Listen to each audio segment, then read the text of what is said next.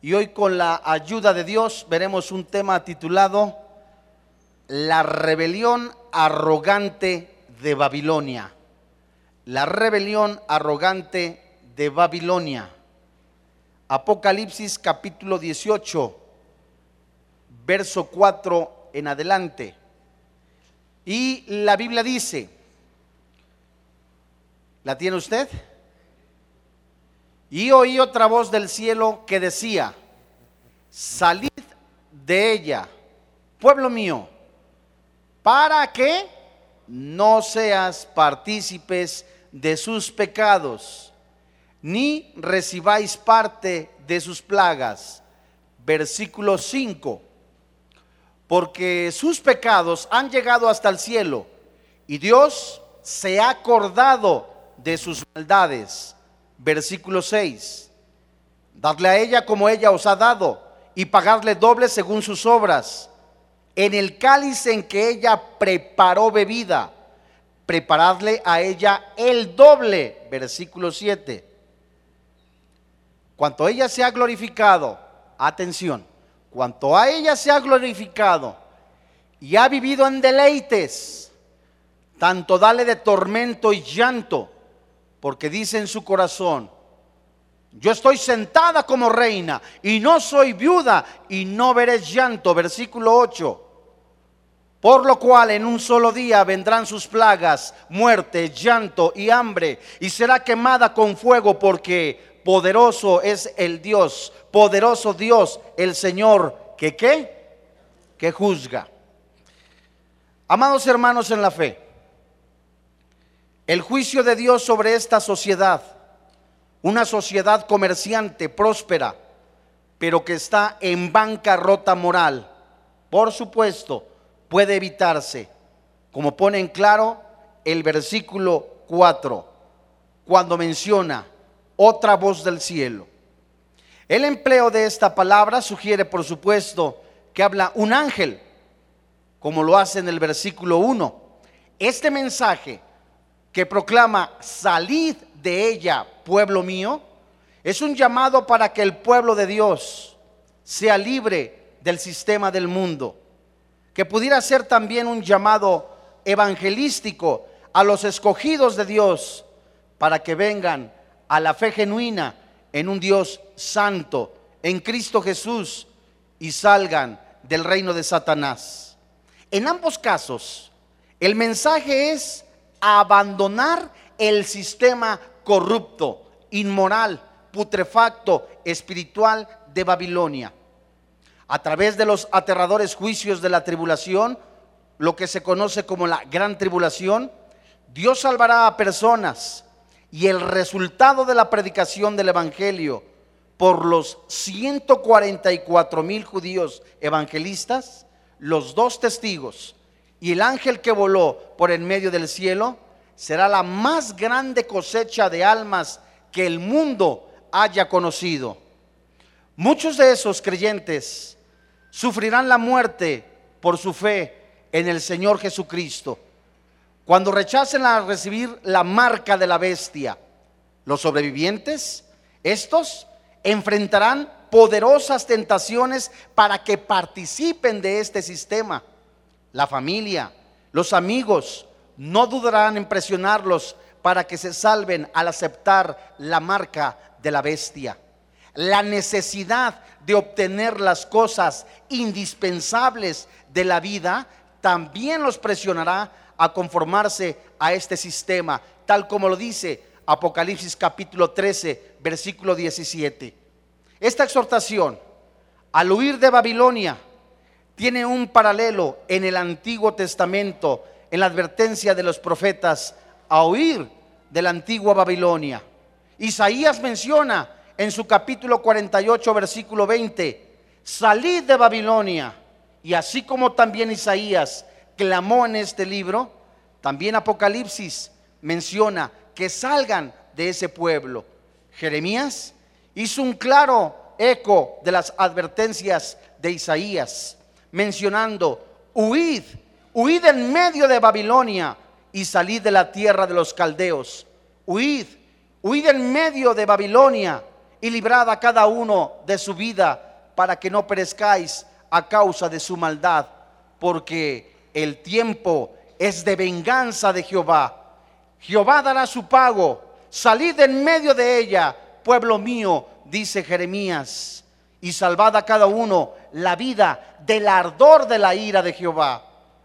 Los creyentes de la actualidad deben también evitar, escucha con atención, los creyentes de la actualidad, los que nos llamamos cristianos, los que somos hijos de Dios, también debemos evitar la tentación de dejarnos atrapar por el sistema del mundo. Romanos capítulo 12, versículo 1 y 2 nos dice claramente lo que el apóstol Pablo menciona como un ruego. No os conforméis a este siglo. Esta es una ordenanza para el cristiano no te conformes, no te dejes atrapar por el sistema del mundo. No te pongas la careta de cristiano y vivas como no si fueras un cristiano, sino sufre una metamorfosis, es decir, transfórmate por medio de la renovación del entendimiento para comprobar la voluntad de Dios.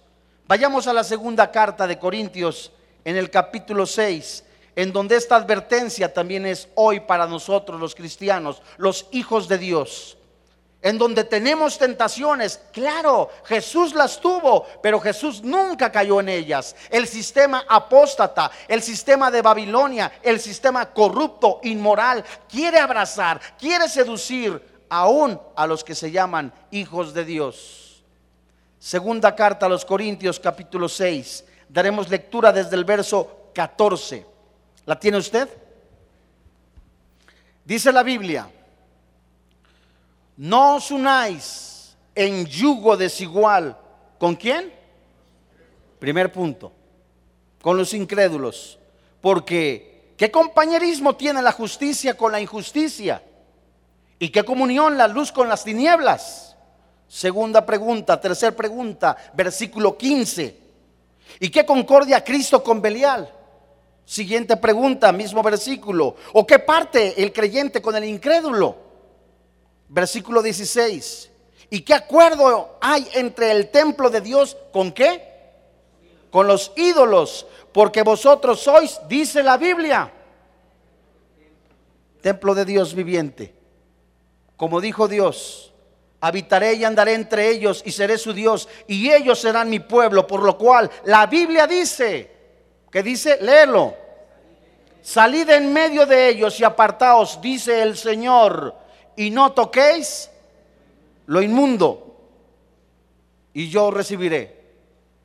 Cuando Santiago escribe en el capítulo 4, verso, en el capítulo 1, versículo 27, almas adúlteras, ¿No sabéis que la amistad del mundo es enemistad contra Dios? Esta frase literalmente se traduce amistad del mundo de personas que se llaman cristianas y les gusta hacer aún lo que se practica en el mundo, fornicación, robo, adulterio.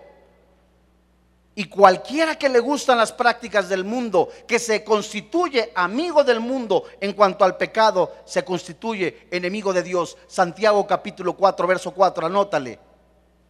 En su primera epístola el apóstol Juan exhortó a los creyentes, no améis al mundo, ni las cosas que están en el mundo. Y si alguno ama al mundo, el amor del Padre, dice la Biblia, no está con él. La verdad bíblica de que los creyentes no debemos participar, ningún cristiano debe de participar en el sistema del mundo. Tomará una nueva urgencia al enfrentarse a Babilonia, a su inminente destrucción. El mensaje del ángel a los creyentes en esa ciudad es el mismo que los ángeles trajeron a Lot en Génesis capítulo 19, versículo 12 en adelante. Génesis capítulo 19. Vamos a darle lectura para ir recordando.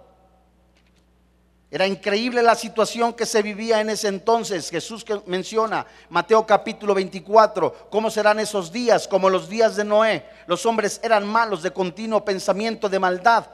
Esta palabra se traduce como tal, secuestradores, asesinos, homicidas.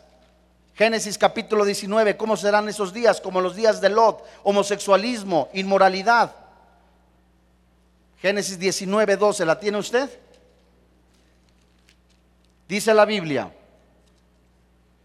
en el versículo 12. Y dijeron los varones a Lot, ¿tienes aquí algún, alguno más? Yernos, tus hijos, tus hijas y todo lo que tienes en la ciudad, la Biblia dice, sácalo de este lugar, versículo 13. Dice la Biblia, porque vamos a qué?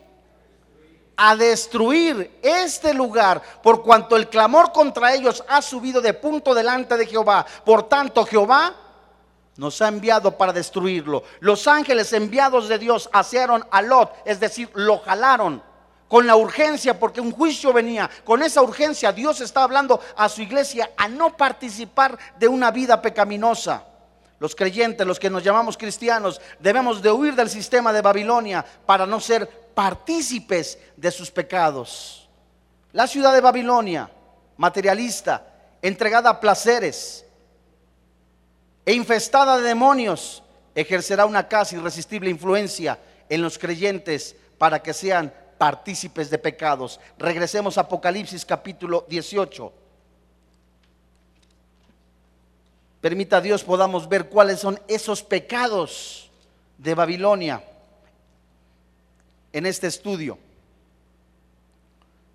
Apocalipsis 18, ¿la tiene usted?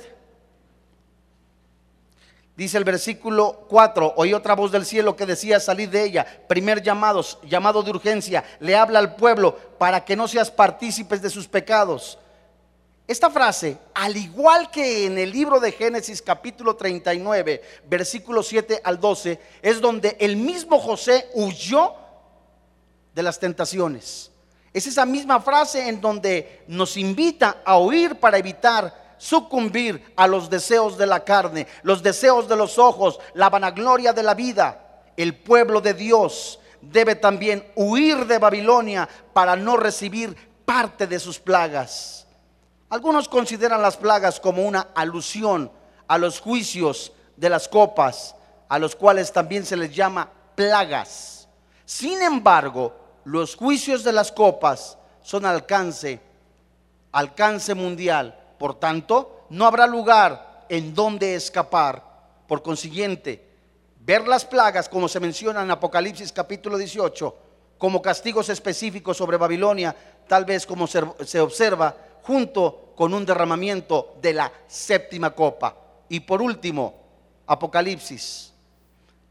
Los creyentes tienen que huir de Babilonia porque sus pecados, que dice la Biblia parte ese, sus pecados, Apocalipsis capítulo 18, no, versículo 4. Oí otra voz del cielo llamado que decía, salí de ella, urgencia, pueblo mío, dirigido al pueblo, ¿para qué? Y la consecuencia de participar de esos pecados, ¿qué es? No escucho no recibir parte de esas plagas, Dios se ha acordado de las maldades de este pueblo. Él los verá como vio aquel antiguo monumento, cuando un hombre, un hombre completamente atestado, lleno de maldad, de inmoralidad, de pecado, un hombre que construyó Babilonia. Es el mismo sistema, es el mismo sistema que ha de operar en ese entonces, en el futuro, para unir religiones, para unir un sistema completamente apóstata, mentiroso, para adorar al anticristo. Apocalipsis, capítulo 18, versículo 6. Dice la Biblia,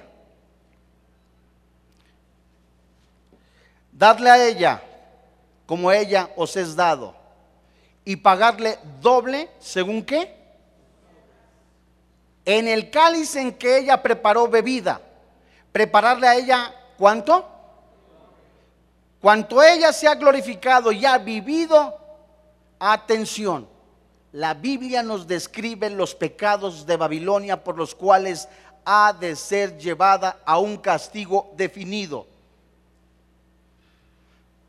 Dice la Biblia, ha vivido en deleites, tanto darle de tormento y llanto, porque dice en su corazón, yo estoy sentada como reina, no soy viuda y no veré llanto, por lo cual en un solo día vendrán sus plagas, muerte, llanto y hambre, y será quemada con fuego, porque poderoso es Dios, el Señor, que la juzga. ¿Saben ustedes que se define el castigo de Babilonia mientras el ángel habla ahora? No con Juan, sino el ángel habla con Dios. Su llamado de venganza contra Babilonia, dice la Biblia, darle a ella como ella os ha dado. Esta oración del ángel por justicia se basa en un principio del Antiguo Testamento, como todos lo conocemos, la ley del talión, la ley del desquite, el principio de la ley de ojo por ojo, diente por diente. Eso era para no pasar del castigo. A Babilonia se le ha concedido suficiente gracia y se ha escuchado suficientes advertencias. Es tiempo de venganza, es tiempo de destrucción. El ruego del ángel recuerda las peticiones de los santos del Antiguo Testamento. La venganza sobre la antigua Babilonia que se menciona en el Salmo 137, versículo 8. El salmista escribió, hija de Babilonia, desolada, bienaventurado el que te diere el pago de lo que tú hiciste. Pero Jeremías también suplicó esta venganza contra Babilonia. Leamos Jeremías capítulo 50. Es urgente como el llamado de Dios hace aún hoy en su amor, en su misericordia, a no vivir para el pecado. Es verdad, el juicio contra Babilonia que describe Apocalipsis es a futuro, pero sigue la Biblia, el Espíritu Santo mencionándonos, no participes de fornicación, no participes de robo, no participes de cohecho, no participes de borracheras, de lujuria. Dios no puede ser burlado. Jeremías 50, versículo 14. ¿Lo tienes? Dice la Biblia, Jehová de los ejércitos. ¿Por quién está jurando Jehová? ¿Estás leyendo? Jehová de los ejércitos. ¿Qué dice la Biblia? ¿Qué dice? Jeremías 50. Poneos en orden contra qué? Babilonia alrededor. Dios mío, todos los que entesáis arco, tirad contra ella. Dios mío, ¿qué dice la siguiente frase? No escatiméis las saetas. Dios mío, ¿contra quién pecó Babilonia? Pecó contra Jehová. Versículo 15. Gritar contra ella en derredor, se rindió, han caído sus cimientos, derribados son sus muros, porque es venganza de Jehová, tomad venganza de ella, haced con ella como ella hizo. Vayamos aquí mismo en Jeremías capítulo 50, pero ahora en el versículo 29. ¿La tienes? Dice la Biblia, haced juntar contra Babilonia flecheros, a todos los que entesan arco, acampad contra ella alrededor, no escape de ella ninguno, pagadle según su obra, conforme a todo lo que ella hizo. Haced con ella, porque contra Jehová se ensorbeció contra el Santo de Israel. Amados hermanos en la fe, nunca en la vida de una persona pudiera imaginar que lo que hace puede traer retribución, para bien o para mal. Nunca en la vida una persona pudiera pensar que el ver pornografía, que el participar del ecumenismo, que el de participar de ritos ceremoniales para tener aparentemente salvación, que el tener relaciones sexuales fuera del matrimonio, nunca una persona pudiera imaginar que lo que se siembra se cosecha y nunca, nunca, nunca la cosecha será igual a la siembra. Dice la Biblia y dice el profeta, sembraron vientos, cosecharon huracanes. dice el capítulo 51, versículo 24, de aquí mismo de Jeremías. Y Dios quiere evitar que nosotros suframos. Es lo que enseña esta palabra de Dios. De la paga del pecado es la muerte. Jeremías capítulo 51, versículo 24. ¿La tienes? Dice la Biblia, y pagaré a Babilonia y a todos los moradores de Caldea todo el mal que ellos hicieron en Sión delante de vuestros ojos. ¿Quién dice? Versículo 56, aquí mismo de Jeremías, capítulo 51. Porque vino destructor contra ella, contra Babilonia, y sus valientes fueron, la Biblia dice, apresados. El arco de ellos fue quebrado, porque Jehová, Dios de retribuciones, dará la paga. Amados santos hermanos en la fe, es importante observar que la venganza pertenece solo a Dios. La Biblia, de modo explícito, prohíbe, prohíbe a los cristianos tomar venganza por sí mismos. Nosotros no somos jueces. Es Dios quien tomará el juicio, la venganza sobre Babilonia. Es Dios quien tomará juicio sobre esa persona que te ha hecho un mal, que te ha hecho ridiculizarte. Es Dios quien tomará venganza. Ve a Proverbios capítulo 20, versículo 22. En la angustia y en el desespero, Dios mío, no habrá justicia para mi causa. Dios mío, he sido objeto de burla. He hecho algo que era justo pero Dios mío, se están burlando. En medio de tu aflicción, del dolor, de tu angustia, de tu desespero, Dios mío, ahí llora tu pena, llora tu aflicción. Los que fueron perseguidos por el anticristo, como dice la palabra de Dios, se inclinaron su rostro y clamaban a Jehová de los ejércitos. Fueron mártires.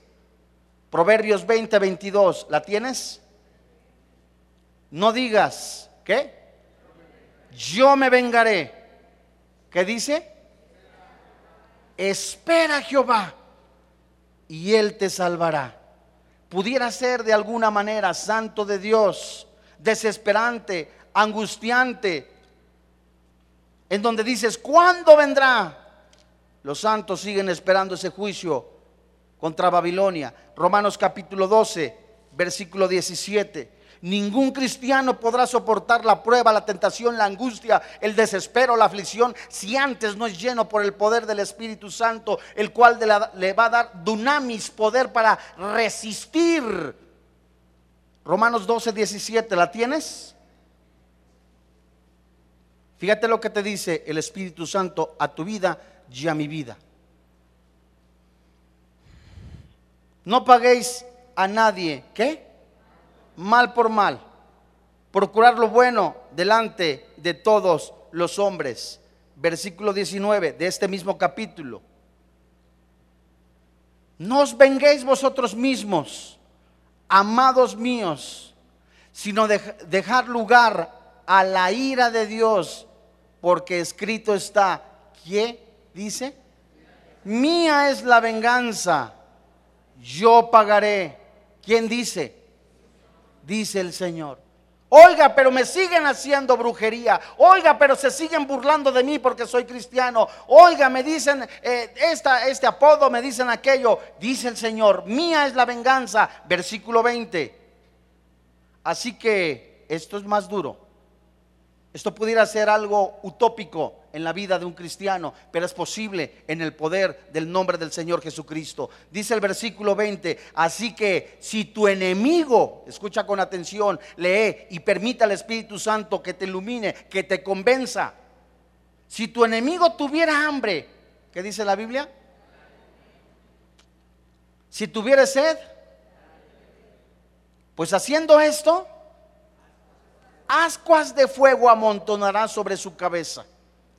Resulta que en el tiempo de Roma, cuando alguien cometía alguna calumnia contra alguna persona y era comprobado que era calumnia, se tomaba esa persona y en medio de la plaza se le ponía y se le ponían carbón sobre su cabeza, lo avergonzaba. Ese trabajo le pertenece a Jehová de los ejércitos. El cristiano debe de mirar que ninguno pague mal por mal. Antes, dice la palabra de Dios, seguir siempre lo bueno. El pedido del ángel, regresando a Apocalipsis, donde dice la palabra de Dios, le pagará a Babilonia el doble según sus obras.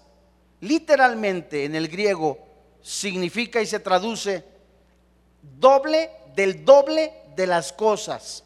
Esta petición de que el castigo de Babilonia esté de acuerdo con sus crímenes, doble del doble del doble ha sido su iniquidad.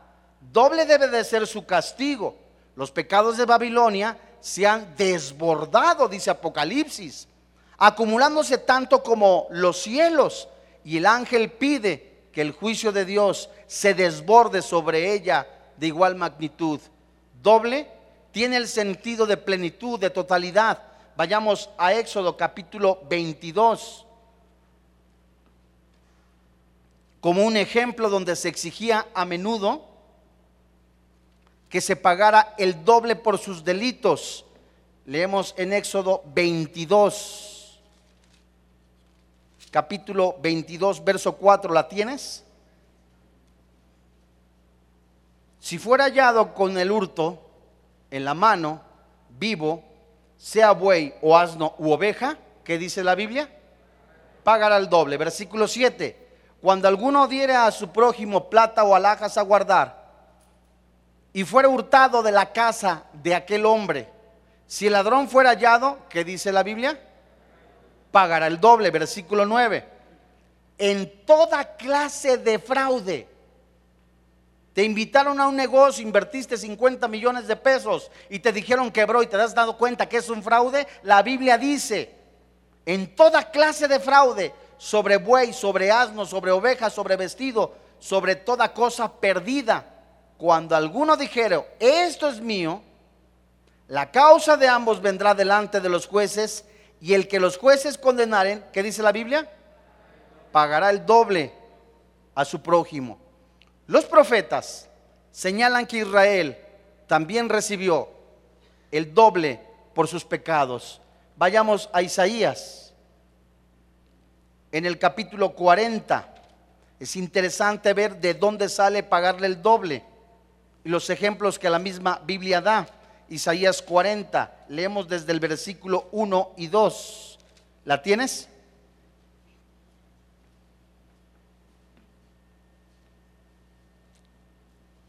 Dice la Biblia, consolaos, consolaos, pueblo mío, dice vuestro Dios. Versículo 2. Hablad al corazón de Jerusalén, decirle a voces que su tiempo es ya cumplido, que su pecado es perdonado. La Biblia dice que doble ha recibido de la mano de Jehová por todos, ¿qué? Sus pecados. Jeremías oró para que a sus perseguidores Dios los quebrantara con el doble quebrantamiento, para poner aún más de manifiesto su petición de que Dios castigará plenamente a Babilonia el ángel dice, vayamos de nuevo, Apocalipsis capítulo 18, en donde comenzaremos a ver por qué motivo Dios castiga a Babilonia. ¿Cuáles fueron los pecados de Babilonia? Son los mismos que se pueden mostrar en la arrogancia, en la altivez de una persona egocéntrica. Apocalipsis 18, ahí tenla. Dice la Biblia, Verso 5. Porque sus pecados han llegado hasta el cielo. ¿Cómo sería el hedor, el olor tan putrefacto espiritualmente como en los días de Noé? Era tanta la maldad, la inmoralidad, la idolatría, el egocentrismo, la consulta a los hechiceros, la consulta a los signos del zodiaco, que como si fuese basura llegaba hasta ese olor putrefacto de la sociedad descompuesta en pecado, llegaba al cielo. De esa manera el pecado llegaba, el olor hasta el cielo, dice la Biblia. El cáliz en ella para que sea preparada su bebida. Versículo 5, porque sus pecados han llegado hasta el cielo y Dios se ha acordado de sus maldades. ¿Será que a Dios se le había olvidado lo que había cometido Babilonia? Esta palabra se ha acordado se traduce como tal que tiene presente. Y Dios tiene presente sus maldades. Darle a ella como ella os ha dado, versículo 6. Y pagarle doble, según qué? Sus obras. En el cáliz en que ella preparó bebida, prepararle a ella el doble. Apropiadamente en la misma copa que Babilonia usó para engañar a las naciones. Ella va a recibir una doble porción de la ira de Dios. La imagen de la copa de la ira de Dios también aparece en Apocalipsis capítulo 14, versículo 10, en Apocalipsis capítulo 16, versículo 19. Y luego el ángel clama a Dios una tercera vez pidiendo una total venganza sobre Babilonia cuando dice, cuanto ella se ha glorificado, ha vivido en deleites, tanto darle el tormento y llanto, porque dice en su corazón, yo estoy sentada como reina y no soy viuda y no veré llanto. ¿Cuánto? Esta palabra es un llamado a equipar el castigo con delito de un principio bíblico. Los tres pecados que exigen el castigo de Babilonia se mencionan aquí en Apocalipsis, versículo capítulo 18, versículo 7. Atención. Cuanto a ella sea qué? Esta primera frase, velo y apúntalo por favor. Cuanto ella sea glorificado, primera frase, subráyalo. Cuanto ella sea glorificado, era tan orgullosa, era tan soberbia tan altiva que pensaba que porque ella decía, porque cantaba hermoso, la gente llegaba a los pies de Jesús, o porque pensaba que sus discursos, sus ritos ceremoniales eran lo que llenaban a la gente. La Biblia dice, Dios no comparte su gloria con nadie. Y en el momento que un predicador, que un artista, que canta alabanzas cristianas o que alguien que usa la Biblia para seducir, para engañar, para mentir, para enriquecerse y decir, es mío, es gracias por mi intelecto, es gracias porque tengo una manera de hablar, que qué bárbaro, se está tomando la gloria que no le pertenece. Isaías capítulo 42, versículo 8. Dios no comparte su gloria con nadie.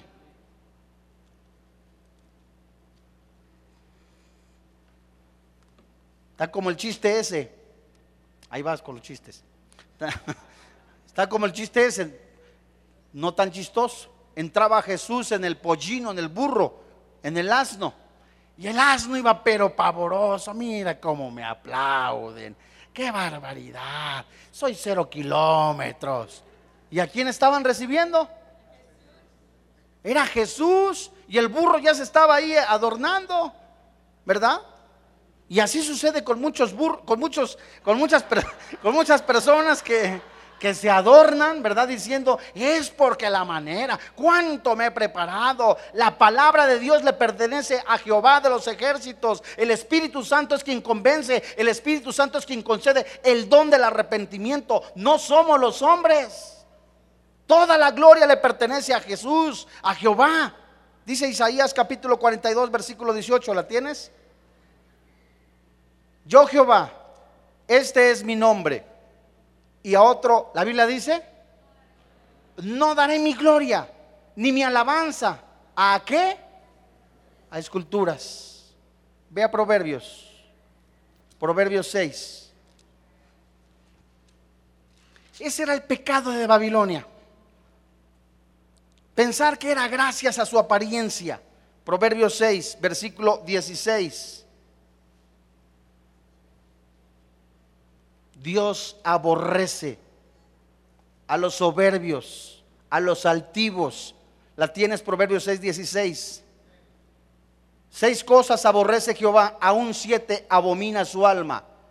Los ojos altivos, la lengua mentirosa, las manos derramadoras de sangre inocente, el corazón que maquina pensamientos inicuos, los pies presurosos para correr al mal, el testigo falso que habla mentiras y el que siembra discordia entre hermanos, que dice el versículo 16 y 17. Seis cosas aborrece Jehová, aún siete abomina su alma, los ojos altivos, la lengua mentirosa, y Babilonia tenía esa característica, era altiva, soberbia, vanagloriosa, orgullosa. Y en segundo lugar, otra vez Apocalipsis 18. ¿Cuál era el siguiente pecado por el cual Babilonia iba a ser castigada? Uno, la arrogancia, la vanagloria, orgullosa, soberbia. En segundo lugar, Apocalipsis 18, verso 7 Cuanto ella se ha glorificado, primera frase, ¿cierto? Primer pecado. Segundo pecado. ¿Ha vivido en qué? Pregunta, ¿sería malo que alguien viviera en deleites? No. Cuanto la fuente de estos deleites es gloriarse, glorificarse para sí mismo. Vea primera carta a Timoteo capítulo 5. Era increíble que la fuente de ingresos era únicamente para satisfacer sus deseos pecaminosos. Primera carta a Timoteo capítulo 5, verso 6.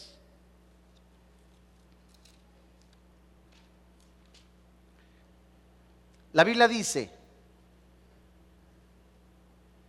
leemos desde el 5, discúlpame hablando sobre las viudas, más la que en verdad es, viuda y ha quedado sola, espera en Dios y es diligente en súplicas y oraciones noche y día. Versículo 6, pero la que se entrega a los placeres, ¿qué dice la Biblia? Viviendo una vida vacía, vana. Fíjate qué interesante. Vayamos a la primera carta de Pedro. Uno de los rasgos en donde los falsos profetas los falsos predicadores, los falsos hombres que se dicen de Dios, en donde la corrupción del poder, en donde la corrupción literalmente amalgamadas con este sistema apóstata llevarán literalmente no solamente a una descomposición, sino también a la apostasía. Fíjense ustedes, les dije, primera o segunda. Váyase usted al segundo, al segundo libro, segunda carta de Pedro, capítulo 2, versículo 1. Hablando sobre los falsos profetas, los falsos maestros. ¿Ya? Pero hubo también falsos profetas entre el pueblo. Y dice la Biblia, como habrá también vosotros falsos maestros que introducirán encubiertamente herejías destructoras y aún negarán al Señor que los rescató, atrayendo sobre sí mismos destrucción repentina. Y muchos seguirán sus desoluciones por causa de los cuales el camino de la verdad, dice la Biblia, será blasfemado. Versículo 3. Y por avaricia harán mercadería de vosotros con palabras como fingidas sobre los tales ya de largo tiempo la condenación no tarda, no se tarda. Y su perdición, la Biblia dice, pregunta, ¿estas personas, estas, estas personas que la Biblia describe, eran cristianos o no eran cristianos? Verso 1.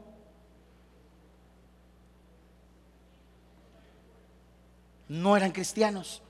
Si eran falsos, falsos profetas, ¿verdad? No eran auténticos, no eran genuinos. Versículo 4, porque si Dios no perdonó a los ángeles que pecaron, sino que arrojándolos al infierno los entregó a prisiones de oscuridad para ser reservados al juicio. Y si no perdonó al mundo antiguo, sino que guardó a Noé, pregonero de justicia, con otras siete personas, trayendo el diluvio sobre el mundo de los impíos, y si condenó por destrucción a las ciudades de Sodoma y de Gomorra, reduciéndolas a cenizas y poniéndolas de ejemplo a los que habían de vivir impíamente, y libró a quién? al justo Lot, abrumado por la nefanda conducta de los malvados. Noé empezó a decir, el juicio viene, el juicio viene, arrepiéntete, sal de ese sistema apóstata, sal de ese sistema apóstata. Dice la Biblia, no quisieron entender, llegó el diluvio, se les llevó a quienes? A todos. Verso 8 del segundo de la segunda carta de Pedro capítulo 2. Porque este justo, hablando de Lot, que moraba entre ellos, afligía cada día su alma justa, viendo y oyendo los hechos inicuos de ellos. Es interesante saber que la vida de Lot, el angelito Lot, tenía un pie en el mundo y otro pie en Cristo. Y se afligía viendo la inmoralidad. Ay Dios mío, cuánto pecado. Y se afligía viendo cuánta falso evangelio. Y se afligía cuánto sistema pagano había. Y no fue hasta que los ángeles hacieron, lo jalaron y lo sacaron de Sodoma. Cuando se menciona que empezaba a predicar, es urgente que el cristiano no solamente predique con la boca, principalmente predique con su testimonio. Y participar de ese sistema apóstata de Babilonia es hacer amistad con el mundo. Versículo 9. ¿Sabe el Señor librar de tentación a los piadosos y reservar a los injustos para ser castigados en el día del juicio? Es decir, que si se presenta una tentación en tu vida, Dios pondrá la salida. Versículo 10. Y mayormente aquellos que, siguiendo la carne, andan en concupiscencia en sus deseos de la carne Versículo 11. Mientras que los ángeles que son mayores en fuerza, en potencia, no pronuncian juicio de maldición contra ellos delante del Señor. Fíjate lo que dice el versículo 14, la descripción de estos falsos eh, eh, profetas. Tienen los ojos llenos de adulterio, no se sacian de pecar, seducen a las almas inconstantes, tienen el corazón habituado a la codicia y son hijos de maldición han dejado el camino recto, se han extraviado siguiendo el camino de Balaam, hijo de Beor, el cual amó el premio de la maldad y fue reprendido por su iniquidad, pues una muda bestia de carga, hablando con voz de hombre, refrenó la locura del profeta. Estos son fuentes sin agua. Esto también se describe en el libro de Judas. Fuentes sin agua, nubes empujadas por la tormenta, para los cuales la más densa oscuridad está reservada. ¿Para cuándo? Para siempre. Regresemos, Apocalipsis. El segundo pecado de Babilonia era beber en sus deleites, en la corrupción, ¿verdad? Lucrando con el Evangelio, dando falsas esperanzas. Apocalipsis 18, desde el versículo 7. Cuando ella sea glorificado y ha vivido en deleites, tanto dale del tormento y llanto, como dice en su corazón, aquí viene el siguiente pecado. Yo estoy sentada como reina y no soy viuda y no veré llanto. ¿A qué se refiere esto? Era tan orgullosa, llena de jactancia, que imitará a la antigua Babilonia que dijo Isaías en el capítulo 47, sintiéndose como señora, arrogante, no me falta nada, tengo todo, no tengo no me falta dinero. Vayamos a Ezequiel capítulo 27.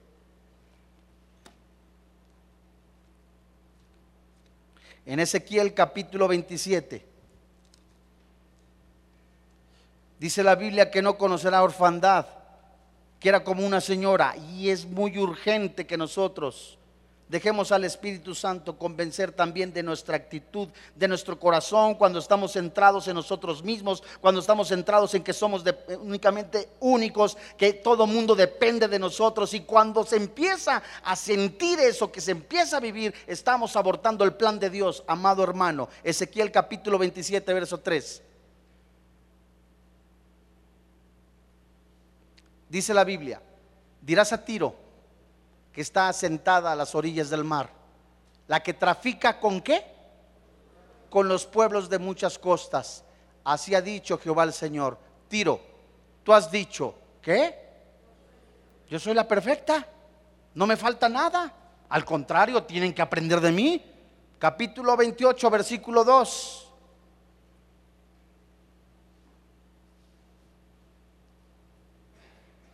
Hijo de hombre, di al príncipe de Tiro, así ha dicho Jehová el Señor. Por cuanto, ¿qué dice la Biblia? Se enalteció tu corazón y dijiste, yo soy un Dios. En el trono de Dios estoy sentado en medio de los mares, siendo tu hombre y no Dios. Y has puesto tu corazón como qué? Como corazón de Dios. Sin embargo, la devastadora respuesta de Dios fueron dos cosas que vendrán de repente a Babilonia, sin avisar, un juicio completamente para Babilonia, tormento y llanto. Este tormento y este llanto literalmente se refiere a una aflicción que ocasionará tortura y el infierno será un lugar de tormento inimaginable y la aflicción aplastante y el ángel, el mismo Dios está hablando a tu espíritu, a mi espíritu. A personas que siguen diciendo, soy cristiano, pero participo, cada ocho días me voy a los antros. Tengo una novia, tengo relaciones sexuales, la convenzo, está temerosa de que la abandone, por eso tengo relaciones sexuales, sigo robando, sigo adulterando. Estás participando de ese sistema apóstata. Y Dios dice, salid, pueblo mío, de ella. En esta noche, en donde el Espíritu Santo habla no de manera amenazante, sino advertir al pueblo de Dios. ¿Quieres seguir con tus, con tus cosas en el pecado? Ve, enlódate. Ve y sigue participando de la inmoralidad, del pecado, del hurto. Pero ya no regreses a decir que eres cristiano. Y si eres cristiano, ahora busca al Señor Jesús con todo tu corazón y con todas tus fuerzas. No puedes estar en un día eh, eh, eh, caliente, otro día frío o de repente tibio. Dios vomitará desechará a los tibios. Y Dios está hablando a la iglesia en este tiempo a que revisemos nuestra vida, a que seamos genuinos cristianos, a no ser eh, seguir jugando a la iglesita, a ser honestos, sinceros, a amar con todo nuestro corazón, con todas nuestras fuerzas al Señor Jesucristo. Si en el trabajo te rechazan por ser cristiano, alabado sea el Señor Jesucristo. Si te persiguen, si te dan alguna, alguna, te, te hacen algo por ser cristiano, sea el Señor Jesucristo, pero tu convicción, el tiempo que tú estés en este planeta, un mes, un año, diez años en este planeta, sea glorificar el bendito nombre del Señor Jesucristo. Vamos a orar. Esta condenación a Babilonia es segurísima y no puede evitarse, porque Dios es un Dios que juzga. Nadie puede frustrar los planes de Dios o impedir que se cumpla el propósito. Job dijo a Dios, yo conozco que todo lo puedes, que no hay pensamiento que se esconda de ti. Y a pesar de que muchos pensamientos que hay en el corazón del hombre, el consejo de Jehová permanecerá. Dice el Señor, yo Jehová de los ejércitos, yo lo he determinado. Isaías dijo también, ¿qué impedirá? En la mano extendida de Dios ya está preparado la retribución, pero también está en este momento en su mano la vida eterna para todo aquel que decida de manera convincente creer en todo su corazón, confesar con su boca a Jesucristo como su Señor y como su Dios. Alguno podrá decir, puedo esperarme. Tengo un compromiso este sábado, esta próxima semana. Quizás sea la despedida de esta nueva aventura, de esta última aventura, seguir robando, seguir adulterando. La Biblia dice, Dios no puede ser burlado. Todo lo que el hombre siembra, tarde o temprano segará. Todo lo que el hombre siembra, tarde o temprano lo segará. Y nunca la cosecha será igual a la siembra. Venid a mí, dice el Señor Jesús. Yo soy el camino, la verdad y la vida. Yo soy la esperanza, dice el Señor Jesús. Bienaventurados, dice el Señor Jesucristo, los que han lavado sus ropas en la sangre del Cordero. Dichosos los valientes que han decidido confesar con todo su corazón, con toda su boca y seguir hasta que Dios los llame a Jesucristo y confesarle a través de su vida que Él es el Rey, Él es el Señor de su vida. Dice el Señor, ven a mí. Oiga, pero es que yo he abortado muchas veces, he robado. Se necesita un compromiso, se necesita que tú puedas entender que la paga del pecado es la muerte. El regalo de Dios es la vida eterna. Dios es un Dios de oportunidades. Ven a mí, dice el Señor. Hoy es el tiempo. Y si Dios está hablando a tu corazón, no endurezcas tu corazón.